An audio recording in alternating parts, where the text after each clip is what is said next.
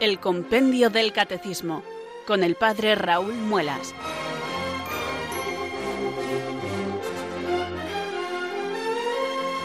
Muy buenas tardes, queridos oyentes de Radio María. Son las 4, las 3 en Canarias. Aquí comienza una nueva edición del programa El Compendio del Catecismo de la Iglesia Católica. Reciban desde Talavera de la Reina un saludo muy cordial del Padre Raúl Muelas, que un día más les habla desde estos micrófonos de Radio María, la radio de la Virgen, la fuerza de la esperanza. Sed todos bienvenidos.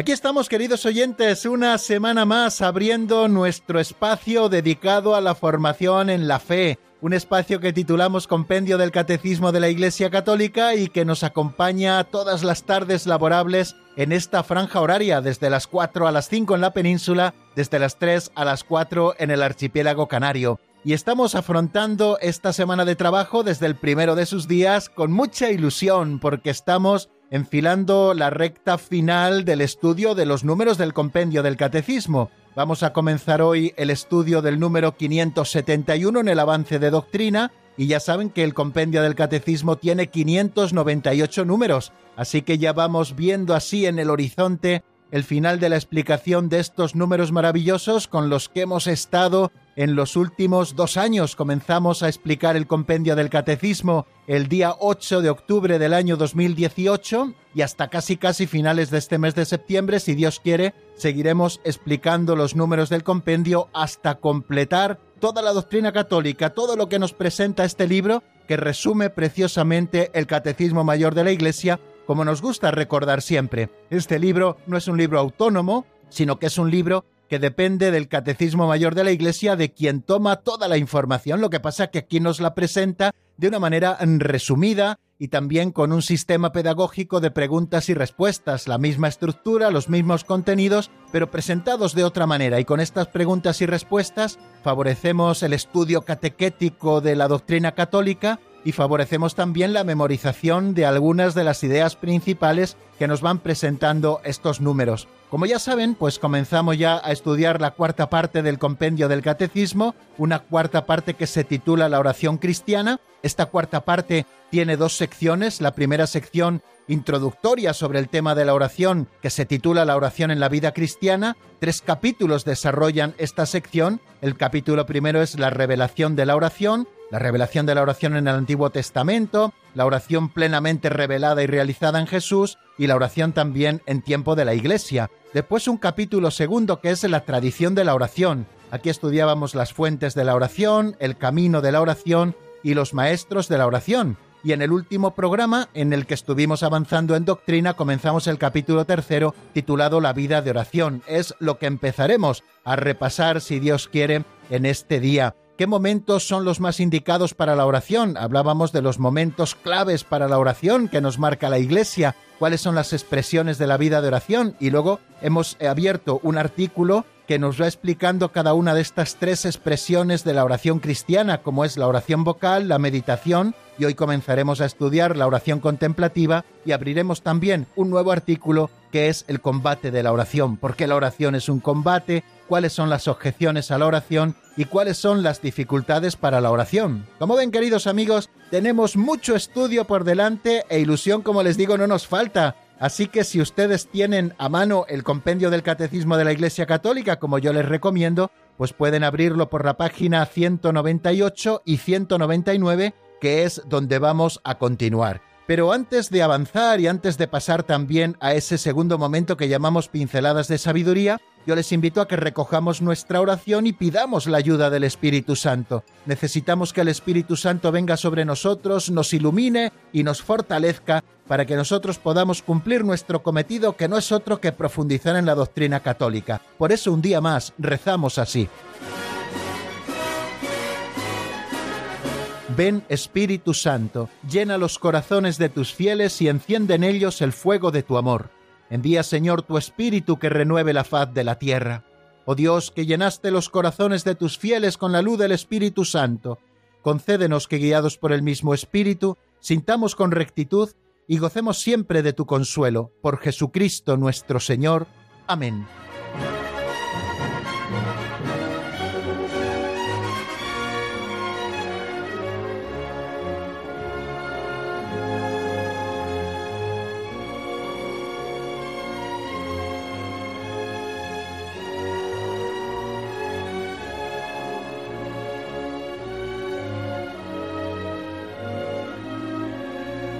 Bueno amigos, y después de este saludo inicial y presentación del sumario y después de la oración con la que comenzamos cada edición del programa, vamos a afrontar este segundo momento que titulamos Pinceladas de Sabiduría. Dejamos a un lado nuestro libro de texto, el compendio del Catecismo de la Iglesia Católica, y tomamos en nuestras manos eh, un libro auxiliar que se titula Pinceladas de Sabiduría, un libro escrito hace ya muchos años, casi 30, por don Justo López Melús. Es un libro que está configurado con pequeños capitulillos que se llaman pinceladas, cuya lectura ah, nos dura más o menos aproximadamente un minuto todos los días las escuchamos en la voz de Alberto y estas pinceladas, que siempre contienen historietas sugerentes, nos dan pie para que luego podamos reflexionar sobre las mismas, sacar algunas conclusiones prácticas, en orden sobre todo a aplicar la doctrina que conocemos a nuestra vida concreta. Si de lo que se trata verdaderamente es que toda nuestra vida en todas sus dimensiones sea cristiana, la doctrina que la Iglesia Madre nos enseña y en la que nos educa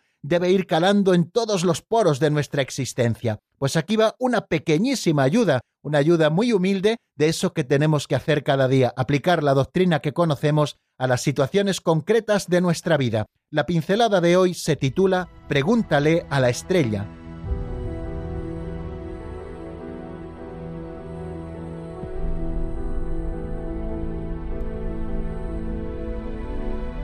Pregúntale a la estrella.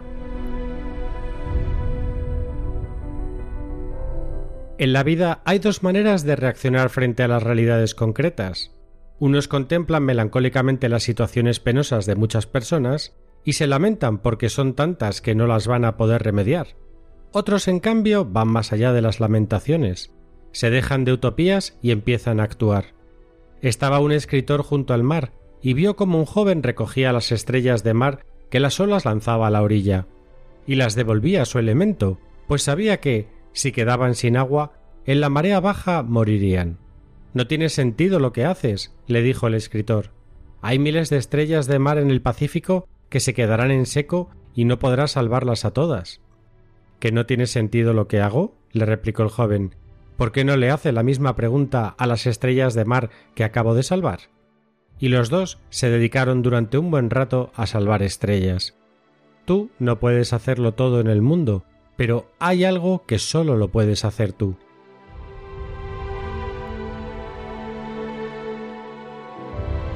Constato ahora, queridos amigos, que esta es una de las pinceladas que no se me habían olvidado. Recuerdo cuando la leí por primera vez y recuerdo que me llamó profundamente la atención porque la enseñanza que contiene es preciosa y además muy práctica para nuestra vida. Muchas veces somos capaces de ver toda la magnitud de los problemas grandísimos que hay en el mundo y nos sentimos tan poquita cosa que podemos hacer verdaderamente muy poco para remediarlos todos. Es más, es imposible que nosotros podamos remediar todos los problemas del mundo. Pero también es cierto, queridos amigos, que si todos nos ponemos manos a la obra y cada uno hacemos lo que tenemos que hacer, será posible la resolución de todos esos problemas, no por parte de una persona, sino por parte de muchas. Y creo que esta parábola preciosa que nos presentaba don Justo en esta pincelada nos da muchísima luz en este sentido. Había un joven que estaba en la orilla del mar, estaba en la playa, viendo cómo el mar, cuando bajaba la marea, dejaba muchas estrellas de mar en la arena,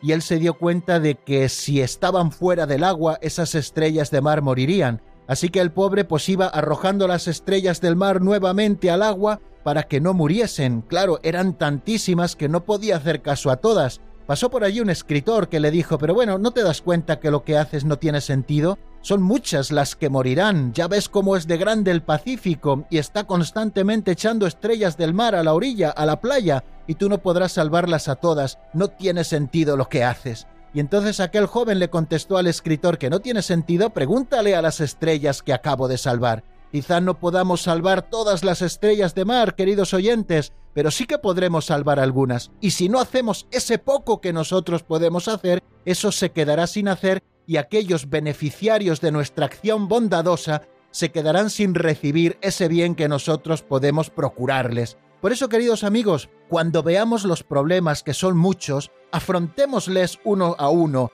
no podemos afrontarlos todos a la vez, y esta quizá es una de las grandes tentaciones a las que nos somete el diablo. Nos presenta los problemas que vienen a nuestra vida, las cruces, los sufrimientos, aquellas cosas que no entendemos, nos las suele presentar todas juntas para que nos agobien, para que parezca que todo es un caos y que no hay solución para nada. Y no es cierto, queridos amigos, los problemas hay que afrontarlos uno a uno, y quizá no podamos resolverlos todos, Claro que no, pero sí podremos solucionar algunos, sí podremos poner solución a algunas de las dificultades que encontramos en nuestra vida. Y si ponemos solución a aquellos problemas que podemos afrontar, pues menos problemas que tendremos. Y lo mismo también ocurre, queridos amigos, con las tentaciones o con los pecados dominantes. A veces vemos que el pecado también ha arraigado en nuestra vida y que es poco lo que podemos hacer y ya ni siquiera luchamos. Bueno, pues ese poco de lucha que nosotros podamos aportar como colaboración a la gracia será muy beneficiosa para que la gracia al final acabe triunfando sobre el pecado.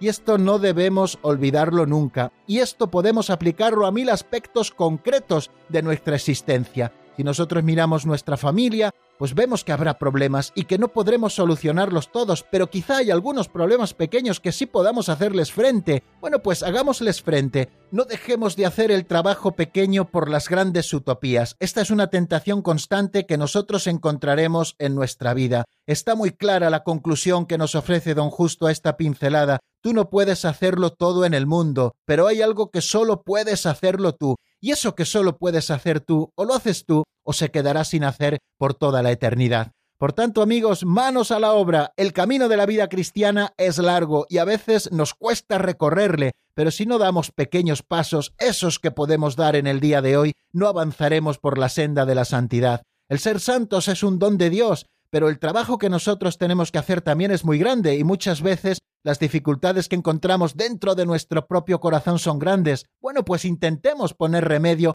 al menos algunas, de manera que si ya hay menos problemas en nuestro corazón, desaparecen muchas de las dificultades porque las hemos afrontado, será mucho más fácil seguir poniendo soluciones. Yo creo, queridos oyentes, que la pincelada de hoy nos ofrece una lección preciosa, una lección preciosa que ya aparece en el título de la pincelada. Pregúntale a la estrella, al menos a esa estrella que has salvado, podrá decir gracias porque has logrado salvarme. Si te hubieras cruzado de brazos porque no podías hacer nada por todas las estrellas de mar, yo no me hubiera salvado. Bueno, pues al menos hemos devuelto esa estrella al mar. Es mucho lo que podemos hacer, queridos amigos, es mucho lo que solo tú puedes hacer. Empieza a hacerlo y ya verás cómo empieza a florecer la vida a tu alrededor.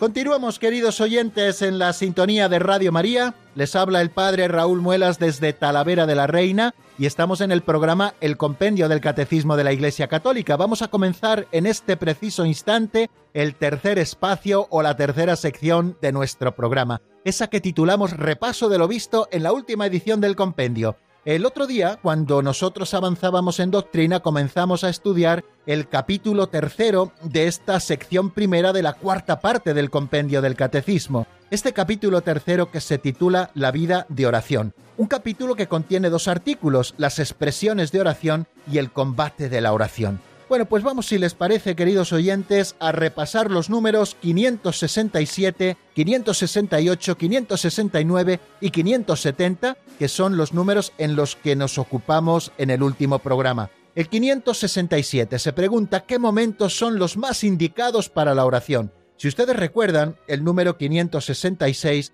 nos hablaba de los lugares favorables para la oración, ese número nos decía que se puede orar en cualquier sitio, pero que conviene elegir bien porque también los lugares tienen importancia para la oración. El templo es el lugar propio para la oración litúrgica y para la adoración eucarística, y también hay otros lugares para orar, como un rinconcito de oración en la casa familiar, un monasterio, un santuario. Bueno, pues al pasar de capítulo, la primera pregunta, la del 567, es ¿qué momentos son los más indicados para la oración? El número anterior nos hablaba de los lugares, este nos habla de los momentos y nos dice el compendio lo siguiente, todos los momentos son indicados para la oración. Pero la Iglesia propone a los fieles ritmos destinados a alimentar la oración continua, la oración de la mañana y del atardecer, antes y después de las comidas, la oración de las horas, la Eucaristía dominical, el Santo Rosario, las fiestas del año litúrgico, y termina con una frase de San Gregorio Nacianceno que dice es necesario acordarse de Dios más a menudo que de respirar. Entonces, nosotros vamos a intentar entresacar de una manera muy breve y de manera resumida, claro está, eh, las ideas principales de este número 567. La primera de ellas es que todos los momentos son indicados para la oración porque es necesario acordarnos de Dios más a menudo que de respirar, como nos dice San Gregorio Nacianceno. Es decir, tenemos que hacer de toda nuestra vida una constante oración a Dios, pero esto solo será posible si nosotros dedicamos momentos específicos a la oración. Si nosotros en tiempos determinados logramos hacerlos sagrados, es decir, dedicarlos solo a Dios, y en ellos emplearnos en la oración, en elevar nuestra alma a Dios, en hacer oración vocal, en hacer meditación, en hacer contemplación, nosotros podremos conseguir esa finalidad que es hacer de toda nuestra vida una oración. Porque a veces nos quedamos con esa finalidad, tenemos que hacer de toda nuestra vida oración, pero luego no rezamos, y aquel que no reza en momentos determinados difícilmente podrá hacer de su vida una oración. Por eso nos dice que todos los momentos son indicados para la oración, pero que la Iglesia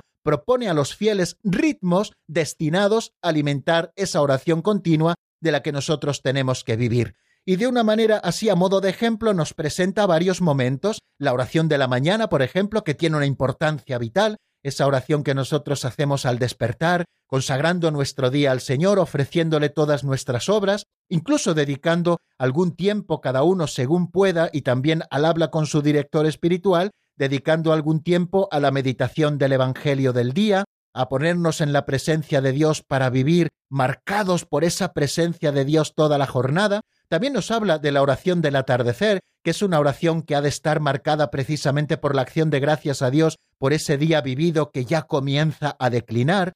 Nos habla también a modo de ejemplo de momentos claves de oración en la vida del cristiano, como es antes y después de las comidas, como en muchas familias cristianas, queridos amigos, se ha perdido la oración a la hora de comer, esa oración que se hace para bendecir la mesa antes de comer y esa oración que se hace después de las comidas para dar gracias a Dios por el alimento recibido. Nos habla también de la liturgia de las horas, que es esas horas en las que la Iglesia ora especialmente, las laudes por la mañana al levantarnos, la hora intermedia al mediodía, las vísperas al atardecer, las completas a la hora de dormir, el oficio de lectura, que es una meditación sobre textos de los santos padres, del magisterio, de las vidas de los santos, etc. Bueno, pues ese oficio de lectura que podemos hacer también en cualquier otro momento del día. Bueno, pues cómo esta oración litúrgica, la liturgia de las horas, va marcando el ritmo de oración de toda la Iglesia y también de todos los fieles cristianos. Nos habla de la Eucaristía dominical como ese momento clave en el que nosotros llenamos nuestro espíritu del Señor,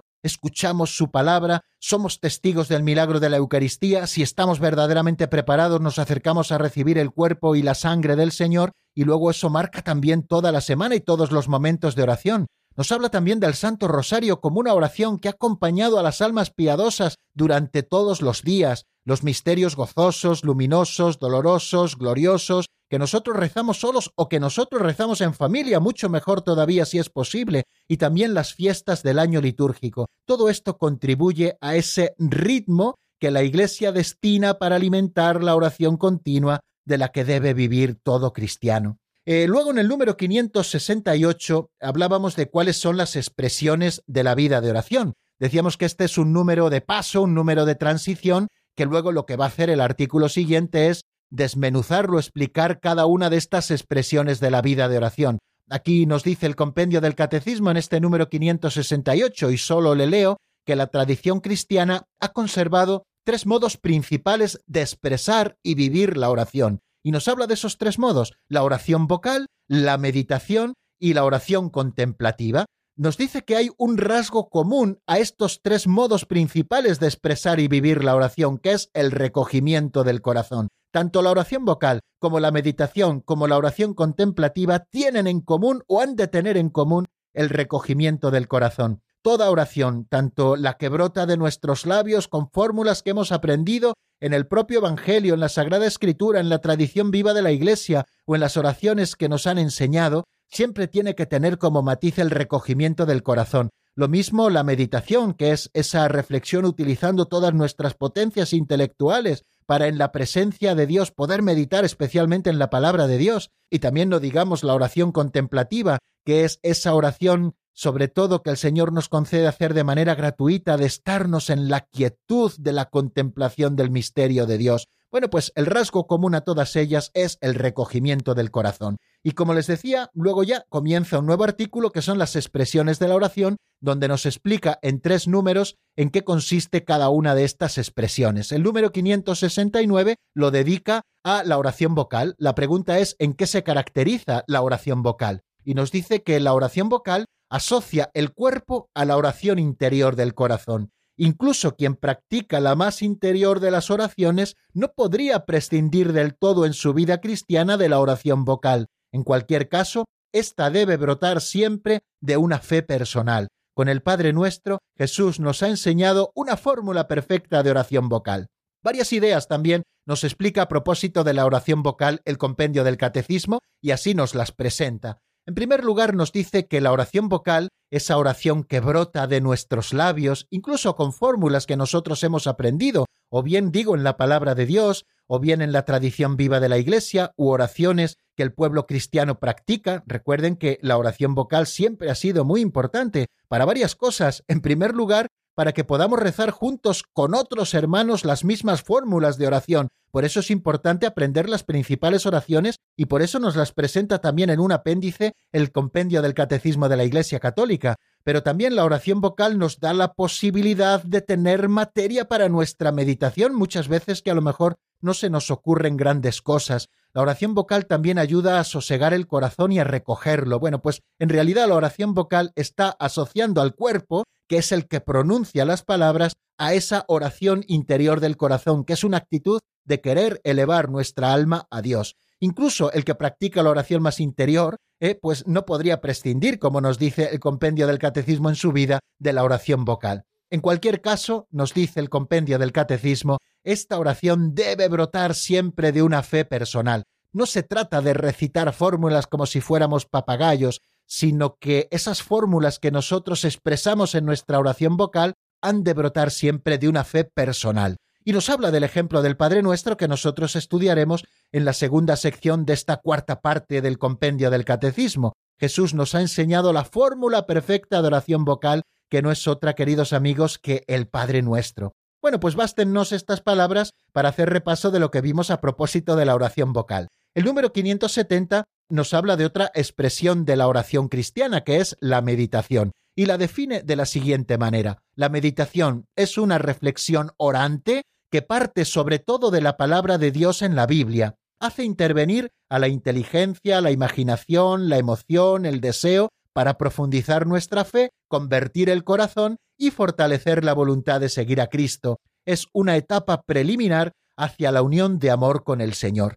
Importante es la meditación, queridos oyentes, que es esa reflexión orante que partiendo sobre todo de la palabra de Dios que nosotros leemos en la Biblia, se hace oración. Es la lectura orante de la palabra de Dios. También lo que en la tradición monástica se ha llamado la lección divina, que nosotros tenemos que aprender, queridos amigos, también a practicar. Tomar la palabra de Dios, reflexionar en la palabra de Dios, ver cada uno de los términos, estudiar otros textos paralelos que puedan iluminar ese texto, ir sacando conclusiones. Ven, lo que hace la meditación es hacer intervenir a la inteligencia, también a la imaginación que ha de ponerse al servicio de la oración para que la imaginación no sea la loca de la casa que nos saca constantemente de la oración. Recuerden cómo San Ignacio nos hablaba de la composición viendo el lugar para que también la imaginación entre dentro de esta dinámica orante por lo tanto, hace intervenir la meditación, la inteligencia, también la imaginación, también las emociones, también los santos deseos que el Señor pone en nuestro corazón, y todo para profundizar en la fe, para convertir el corazón, para fortalecer nuestra voluntad de seguir fielmente a Cristo. Y nos dice de una manera preciosa que la meditación es una etapa preliminar hacia la unión de amor con el Señor. Por lo tanto, tenemos que aprender a orar vocalmente, tenemos que aprender oraciones y tenemos que recitarlas, pero también tenemos que aprender a meditar, es decir, a que nuestra inteligencia, nuestra imaginación, nuestras emociones, nuestros deseos profundicen en la fe, partiendo sobre todo de la palabra de Dios, de la que hacemos una reflexión orante. Nos ponemos en la presencia del Señor, tomamos su palabra y leemos para que el Señor nos hable al corazón y podamos convertirnos y fortalecer nuestro deseo de seguir siempre a Cristo. Bueno, pues vamos a dejar aquí, si les parece, queridos oyentes, lo que avanzamos en doctrina en nuestro último programa, es lo que llamamos el repaso de lo visto en el día anterior. Vamos a escuchar la primera canción de la tarde, es un tema de Felipe Cáceres que se titula Ven con tu amor, está sacada del álbum como una hoja y la escuchamos y enseguida estamos nuevamente juntos para seguir avanzando en doctrina, que tenemos mucha materia por delante.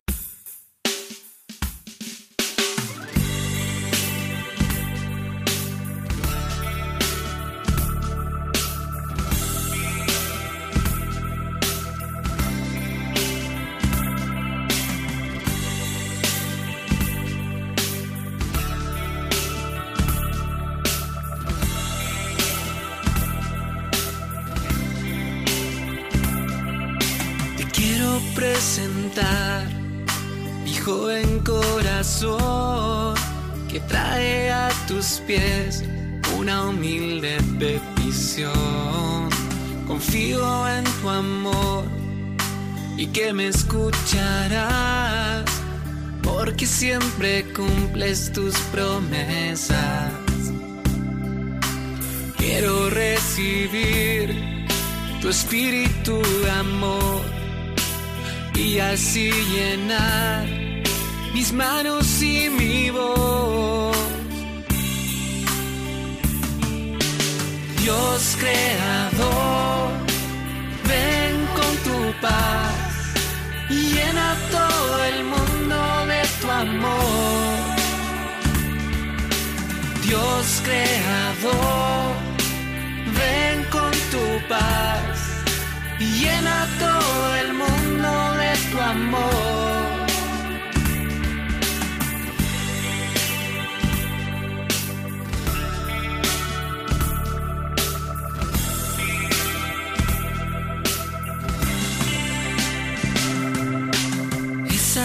La paz que tanto anhelamos, pero que a la vez nunca la aceptamos Ayúdanos Jesús a recibir la santidad que tu cuerpo y tu sangre nos han dado. Guíanos Señor hacia la comunión para contemplar el milagro de tu amor. Dios creador, ven con tu paz y llena todo el mundo de tu amor. Dios creador, ven con tu paz y llena todo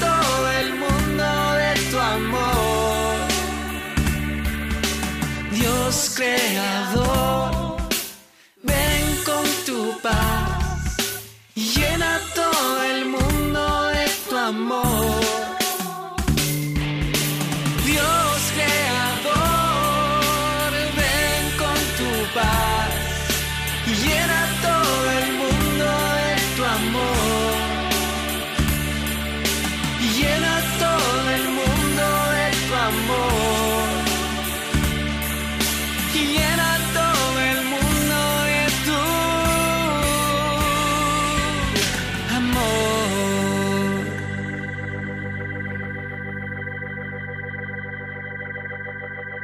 Están escuchando el Compendio del Catecismo con el Padre Raúl Muelas.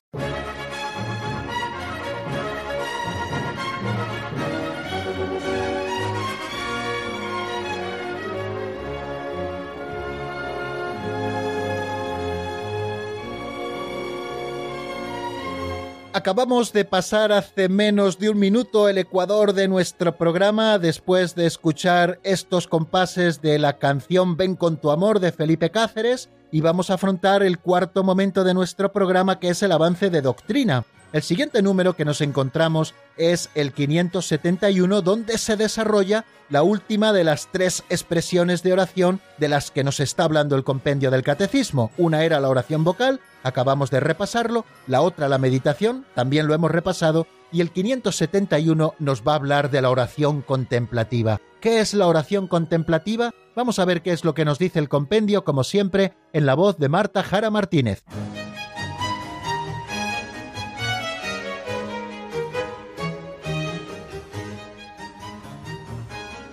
Número 571. ¿Qué es la oración contemplativa? La oración contemplativa es una mirada sencilla a Dios en el silencio y el amor. Es un don de Dios, un momento de fe pura, durante el cual el que ora busca a Cristo, se entrega a la voluntad amorosa del Padre y recoge su ser bajo la acción del Espíritu. Santa Teresa de Jesús la define como una íntima relación de amistad estando muchas veces tratando a solas con quien sabemos que nos ama.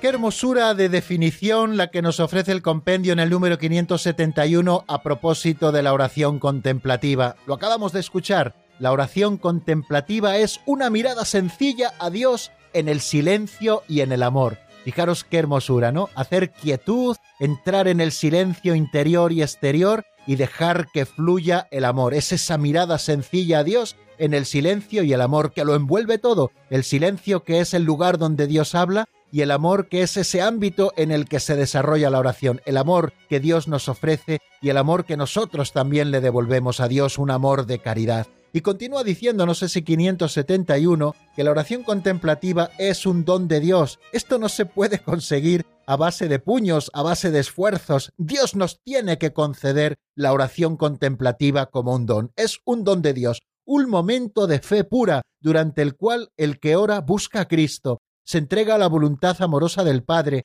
y recoge su ser bajo la acción del Espíritu. Fijaros cómo entramos en la oración contemplativa, en la dinámica de la Trinidad, este don de Dios que se realiza en la fe pura, que busca a Cristo, que se entrega a la voluntad amorosa del Padre, bajo la acción siempre del Espíritu Santo. Santa Teresa de Jesús la define, así nos ha dicho también este número 571, como una íntima relación de amistad, estando muchas veces tratando a solas con quien sabemos que nos ama. ¿Qué es esta oración, por tanto? Pues vamos a atender a lo que nos dice Santa Teresa en el libro de la vida, en el número 8. No es otra cosa oración mental, a mi parecer, dice ella, y es maestra de oración y doctora de la Iglesia, sino tratar de amistad, estando muchas veces tratando a solas con quien sabemos nos ama. ¿Ven? Nos habla de amistad y nos habla de soledad, que son esos dos elementos en los que hacía hincapié también el comienzo de la definición de oración contemplativa del número 571.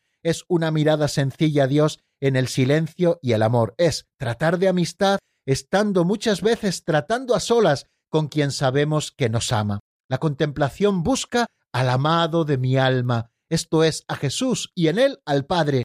Es buscado porque desearlo es siempre el comienzo del amor, y es buscado en la fe pura, esta fe que nos hace nacer de Él y vivir en Él. En la contemplación se puede también meditar, pero la mirada está centrada en el Señor. Es como que se acallan también nuestras potencias interiores para que sea esa mirada sencilla una realidad, esa mirada sencilla a Dios en el silencio y en el amor. Porque es Dios quien nos concede esta gracia de poder contemplar en oración profunda, recoger el corazón, recoger todo nuestro ser bajo la moción del Espíritu Santo, habitar la morada del Señor que somos nosotros mismos, despertar la fe para entrar en la presencia de aquel que nos espera, hacer que caigan nuestras máscaras y volver nuestro corazón hacia el Señor que nos ama, para ponernos en sus manos como una ofrenda que hay que purificar y transformar. Qué bonito, esto nos lo dice, esto que he leído en este momento, nos lo dice el Catecismo Mayor de la Iglesia en el número 2711.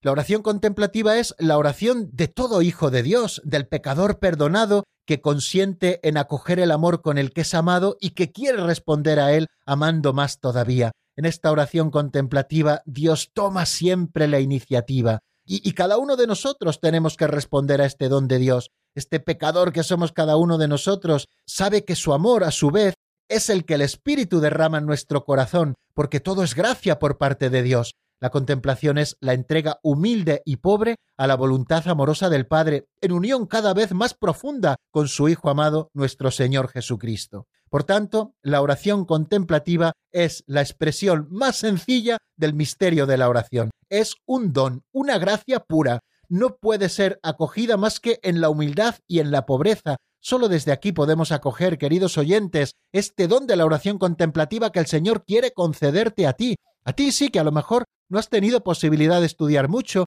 ni de profundizar mucho en la Sagrada Escritura, pero el Señor quiere darte el don de sabiduría para que puedas hacer oración contemplativa, y acógela desde la humildad y también en la pobreza. La oración contemplativa es una relación de alianza establecida por Dios en el fondo de nuestro ser, y es comunión, en ella la Santísima Trinidad conforma al hombre, imagen de Dios, a su propia semejanza.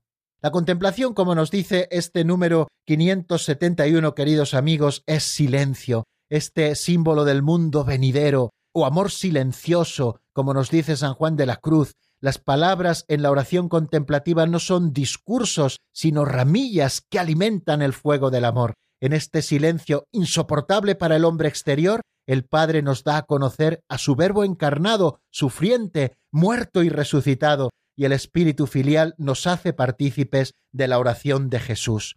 La oración contemplativa es una comunión, por tanto, de amor, portadora de vida para la multitud, en la medida en que se acepta vivir en la noche de la fe. La noche pascual de la resurrección, nos dice el Catecismo Mayor, pasa por la de la agonía y la del sepulcro. Por eso muchas veces también en nuestra oración contemplativa tenemos estos momentos de sequedad o estos momentos de noche oscura. La noche pascual de la resurrección pasa por la de la agonía y la del sepulcro, y el Espíritu de Jesús, no la carne que es débil, hace que llevemos a la vida en la oración contemplativa los tres tiempos fuertes de la hora de Jesús. Es necesario aceptar el velar una hora con Él, como Jesús nos invita en el Evangelio de San Mateo en el capítulo 26, versículo 40. Bueno, como ven, queridos amigos, podríamos decir y dedicar mucho tiempo a hablar de la oración contemplativa, pero vamos a dejarlo aquí porque tenemos que seguir adelante dando un saltito hacia un nuevo epígrafe o hacia un nuevo artículo que se titula El combate de la oración.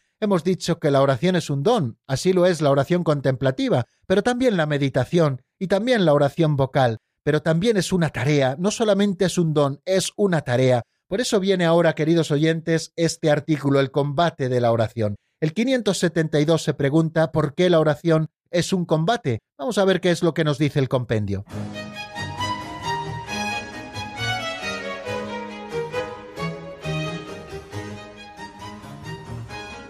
Número 572. ¿Por qué la oración es un combate?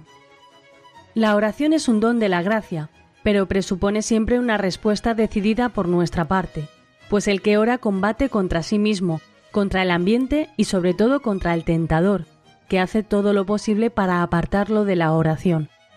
El combate de la oración es inseparable del progreso en la vida espiritual. Se ora como se vive, porque se vive como se ora.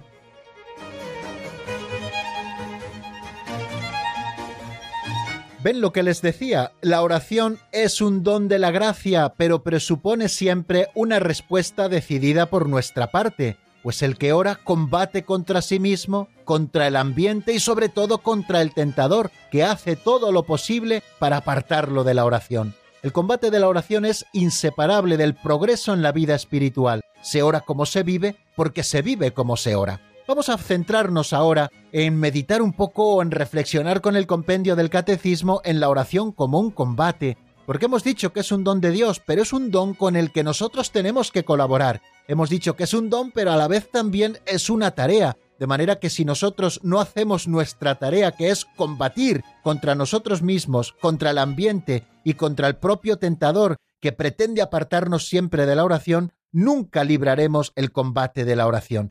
Por eso, queridos amigos, tenemos que tener muy claro todo esto, que la oración es un don, pero que la oración también es una tarea por nuestra parte. Supone siempre una respuesta decidida de parte de cada uno de nosotros, pues el que ora combate, lo hemos dicho, contra sí mismo. O sea, que contra los primeros que tenemos que combatir a la hora de hacer oración es contra nosotros mismos, contra nuestras faltas de ganas, contra el no siento nada, contra el no tengo tiempo. ¿Os dais cuenta? Son excusas todas muy válidas, pero que nosotros solemos poner cuando en realidad no queremos orar. Tenemos que combatir contra nosotros mismos, sacar tiempo de donde no lo hay, recogernos aunque no nos apetezca y aunque no sintamos nada. Es importante que nosotros hagamos la determinada determinación desde nuestro interior de ofrecer lo que somos y tenemos y ponerlo al servicio de la oración. Tenemos que combatir contra nosotros mismos, que somos los primeros que a veces estamos encontrando constantemente excusas para apartarnos de la oración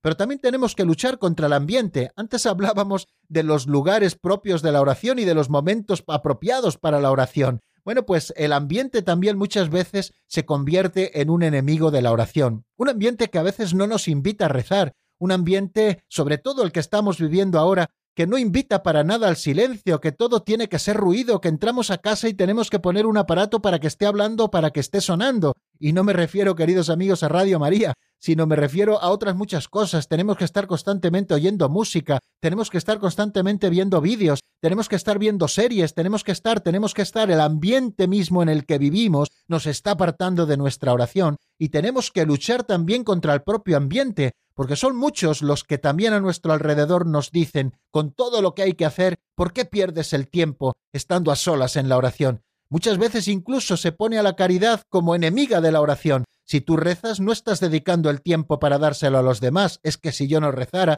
recuerden el ejemplo de Santa Teresa de Calcuta, cuya fiesta celebramos el pasado sábado, pues queridos amigos, ella si no dedicaba muchas horas a la oración, luego no podía hacer la caridad que hacía. Y esto vale para todos nosotros. Y también contra el tentador, que hace todo lo posible por apartarnos de la vida de oración. Hasta cosas bien sencillas, yo siempre lo digo, cuando nos ponemos a rezar nos acordamos de todo lo que tenemos que hacer, de las cosas que se nos habían olvidado durante el día, empieza a picarnos la espalda, a picarnos las manos, a picarnos los pies. Todo esto forma parte de la tentación dentro de lo más sencillo que el tentador está intentándonos apartarnos de la oración. Y hablo de estas cosas sencillas, pero luego vienen las cosas también más importantes. Muchas veces esos escrúpulos, esos pensamientos que vienen a la cabeza, que por parte del tentador pretenden apartarnos de la oración, que no tengamos silencio, que perdamos la paz, la oración es un combate y tenemos que librarla, porque si no libramos este combate, no progresaremos en la vida espiritual, porque como nos ha dicho ese número 572, se ora como se vive, porque se vive como se ora. Bueno, pues ya tenemos algunas pistas de por qué la oración es un combate. Vamos a por el número 573. ¿Cuáles son las objeciones a la oración? Vamos a ver lo que nos dice el compendio en la voz de Marta.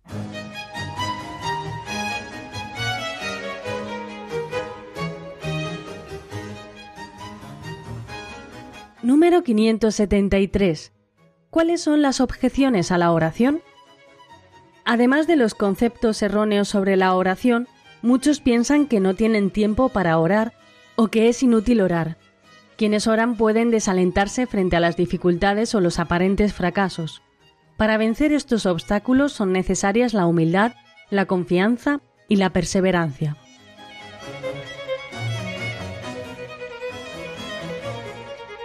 Bueno, como ven, nos ofrece una lista preciosa este número 573 sobre las objeciones de la oración. Nos habla, en primer lugar, de los conceptos erróneos sobre la oración. Es una primera objeción que encontramos a la oración todos esos conceptos erróneos que tenemos sobre la oración. Ahora se habla mucho de la meditación y muchos cuando hablan de meditación no se están refiriendo a lo que nosotros hace un par de números definíamos como meditación, sino que se están refiriendo a eso que viene de no sé qué filosofías orientales que es poner la mente en blanco y no sé qué bobadas. Eso no es oración, queridos amigos, y muchas veces tenemos ese concepto erróneo sobre la oración. La oración es presencia de Dios dentro de nosotros, es elevar el alma a Dios, es esa mirada sencilla, llena de amor en el silencio a Dios mismo, que nos lo concede como un don. Por eso, lo primero que tenemos que intentar eh, erradicar de nosotros son los conceptos erróneos sobre la oración. ¿Qué medios tenemos? Pues fijaros, esto que estamos haciendo ahora, estudiar lo que la doctrina nos dice precisamente sobre la oración. Muchos piensan, y aquí entran conceptos erróneos sobre la oración, como nos ha dicho ese número 573, que no tienen tiempo para orar o que es inútil orar. Vivimos en una sociedad muy materialista y muy utilitarista. Esto produce, pues esto es bueno, esto no produce, pues esto es malo. Y medimos el nivel de producción humanamente hablando, no lo hacemos a nivel espiritual y por lo tanto muchos piensan que no tienen tiempo para orar, tienen que hacer tantas cosas que no tienen tiempo para orar. Recuerdo una anécdota que cuentan creo que de San Francisco de Sales, que estuvo predicando un sermón sobre la necesidad de la oración y creo que él hablaba de que era importante que todos buscásemos, y estaba predicando a seglares, que todos buscásemos una hora de oración al día, una hora de oración dedicada exclusivamente a estar con el Señor. Al final de la misa se le acercó una persona, un señor muy ocupado, que le dijo, mire usted, yo no puedo rezar una hora porque estoy muy ocupado, porque tengo muchísimas cosas que hacer, porque soy un hombre de negocios. Y entonces el santo se le quedó mirando y le dijo, es verdad, usted no tiene tiempo, por lo tanto no debe de rezar una hora, tiene que rezar dos. Cuantas más cosas tengamos que hacer, más respaldo tienen que tener todas esas acciones por más tiempo de oración. Por eso tenemos que buscar tiempo para orar. Y se tiene tiempo para lo que se quiere, es verdad que no quizá todo el que quisiéramos, pero aquel que quiere encuentra tiempo para orar, y aquel que considera que es inútil orar porque quizá hacer cosas más prácticas humanamente hablando se es más eficaz, está totalmente equivocado. Y así nos lo demuestran siempre los santos, y así nos lo decía constantemente el Señor, velad y orad para no caer en la tentación. Y también nos habla de los fracasos de la oración, quienes oran pueden desalentarse frente a las dificultades o a los aparentes fracasos. En este combate hay que hacer frente a lo que es sentido como fracasos de la oración. Por ejemplo, el desaliento ante la sequedad, la tristeza de no entregarnos totalmente al Señor porque a lo mejor tenemos muchos bienes, tenemos el corazón cargado de cosas, la decepción por no ser escuchados según nuestra propia voluntad, la herida de nuestro orgullo que se endurece en nuestra indignidad de pecadores, y también la difícil aceptación de la gratuidad de la oración. Todos estos son aparentes fracasos. La conclusión es siempre la misma. ¿Para qué orar? Es necesario luchar con humildad y confianza y perseverancia si se quieren vencer todos estos obstáculos. Todos estos obstáculos de los que nos habla el número 573 se vencen con la humildad, la confianza y la perseverancia. La humildad que es andar en verdad, la confianza que es poner todo nuestro corazón en el Señor y la perseverancia que es la devoción al santo clavo. Es decir, si nosotros hemos elegido un tiempo de oración, ese tiempo es sagrado, ya no es nuestro, por lo tanto perseverantes en él. Llegamos al banco y aunque no sintamos nada, nos clavamos al banco. Por eso decía lo de la devoción al santo clavo. Bueno, pues todo esto en cuanto a las objeciones de la oración. Vamos a hablar ahora después, si Dios quiere, también de las dificultades para la oración, pero vamos a hacer un pequeño alto en el camino, queridos oyentes, escuchando al menos unos compases de la segunda canción de la tarde. Es un tema de Fray Nacho titulado Sin ti, sacado del álbum Confía. Enseguida estamos nuevamente juntos. Sin ti no puedo nada. Sin me siento vacío. Sin ti no entiendo nada. Sin ti me encuentro perdido. Sin ti el mundo se vuelve Sin ti el mundo se vuelve frío. Y es que si tú no estás, si no puedo sentir, ¿quién será aquel que colme mi vivir? Y es que si tú no estás, si no puedo sentir, ¿quién será aquel que colme mi vivir.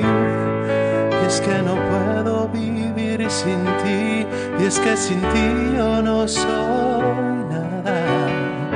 De que ha de morir sin ti. Y un reflejo que asomó por mi ventana me dijo que estaba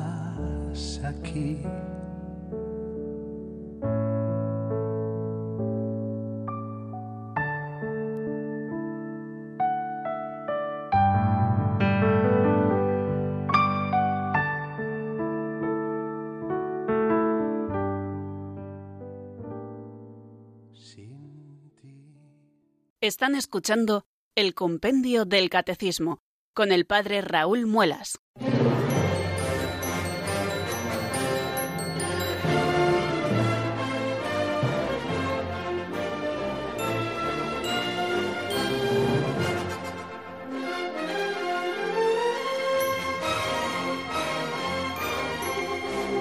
Poquito tiempo nos queda, queridos oyentes, pero sí el suficiente para poder asomarnos al número 574. ¿Cuáles son las dificultades para la oración? Vamos a ver qué es lo que nos dice el compendio, como siempre en la voz de Marta Jara.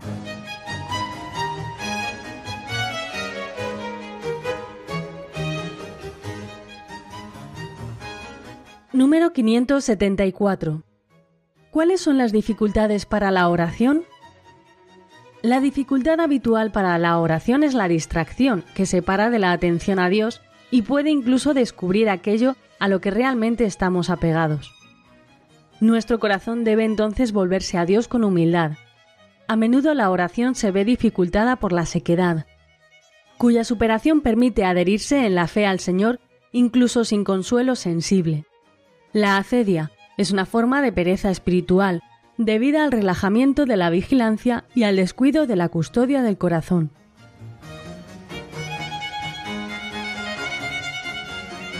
La dificultad habitual para la oración, la primera que nos recoge precisamente el número 574, es la distracción, que separa de la atención a Dios y que puede incluso descubrir aquello a lo que realmente estamos apegados. Nuestro corazón debe entonces volverse a Dios con humildad. Esa es la primera dificultad, la distracción. A veces nos es muy difícil mantener mucho rato la atención en una misma cosa, sobre todo a veces a personas con unas capacidades en las que muy fácilmente se distraen, ¿no? Pero bueno, no se refiere solamente a eso. Nosotros podemos estar luchando constantemente contra la distracción, porque a veces, bueno, pues es una tarea que tenemos que afrontar siempre en la oración. Eh, esta distracción a la que se quiere referir especialmente como una gran dificultad es la que separa nuestra atención de Dios, es decir, aquella distracción en la que nosotros estamos consintiendo separando nuestra atención de Dios cuando en realidad lo que teníamos es que tenerla en Dios, ¿no? Y esto puede ayudarnos mucho también a veces la distracción, a pesar de ser una dificultad habitual, para descubrir aquello de lo que realmente estamos apegados, ¿no? ¿Dónde tenemos nuestro apego? Pues esto se ve cuando nosotros tenemos un ratito libre a qué nos dedicamos. Pues eh, eh, eso es lo que llena nuestro corazón, ¿no? Pues en la oración nos ocurre lo mismo. Cuando nos distraemos, ¿dónde se va nuestro corazón? ¿Dónde se va nuestra mente? Porque seguramente se vayan nuestros apegos y nosotros podremos desde la humildad volver el corazón a Dios pidiéndole que nos libre también de esos apegos. A menudo nos continúa diciendo el número 574, la oración se ve dificultada por la sequedad, cuya superación permite adherirse en la fe al Señor incluso sin consuelo sensible.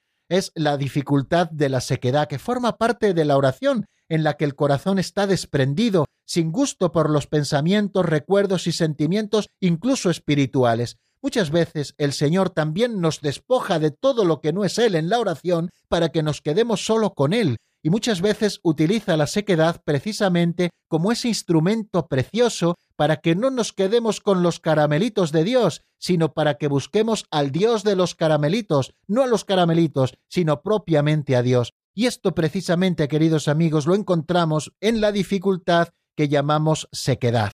Es el momento en que la fe es más pura, la fe se mantiene firme junto a Jesús en su agonía y en su sepulcro, y pensamos esto que nos dice el Señor, el grano de trigo, si muere, da mucho fruto. Si la sequedad se debe a falta de raíz porque la palabra ha caído sobre roca, no hay éxito en el combate sin una mayor conversión. Por eso tenemos que ver de dónde procede la sequedad. Si verdaderamente es un don que Dios nos está concediendo en un momento dado para purificarnos y que nos quedemos solo con Él, o realmente nuestra sequedad viene en que tenemos tantos afanes que al final se seca esa palabra de Dios que ha caído en nuestro corazón. Y luego nos habla también de una tercera dificultad que es la acedía, que es una forma de pereza espiritual debida al relajamiento de la vigilancia y al descuido de la custodia del corazón. La acedía, queridos amigos, que es la pereza espiritual, ¿Cuántas veces encontramos ese puntito de pereza espiritual y cuando nosotros nos dejamos llevar por el puntito de pereza hacia las cosas de Dios, nos vamos relajando en la vigilancia,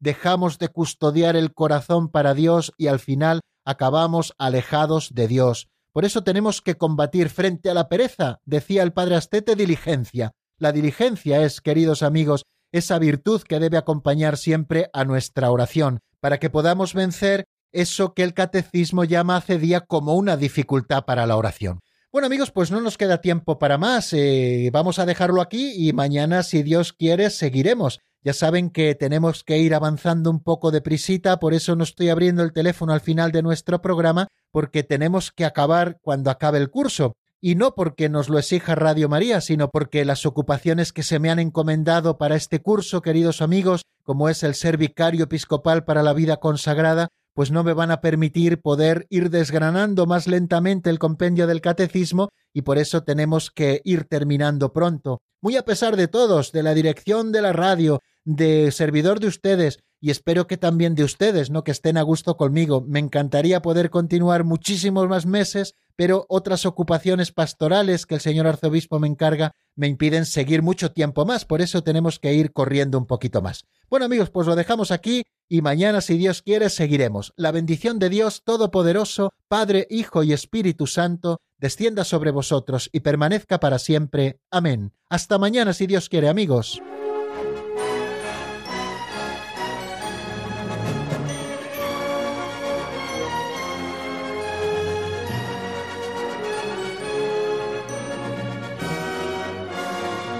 El Compendio del Catecismo con el Padre Raúl Muelas.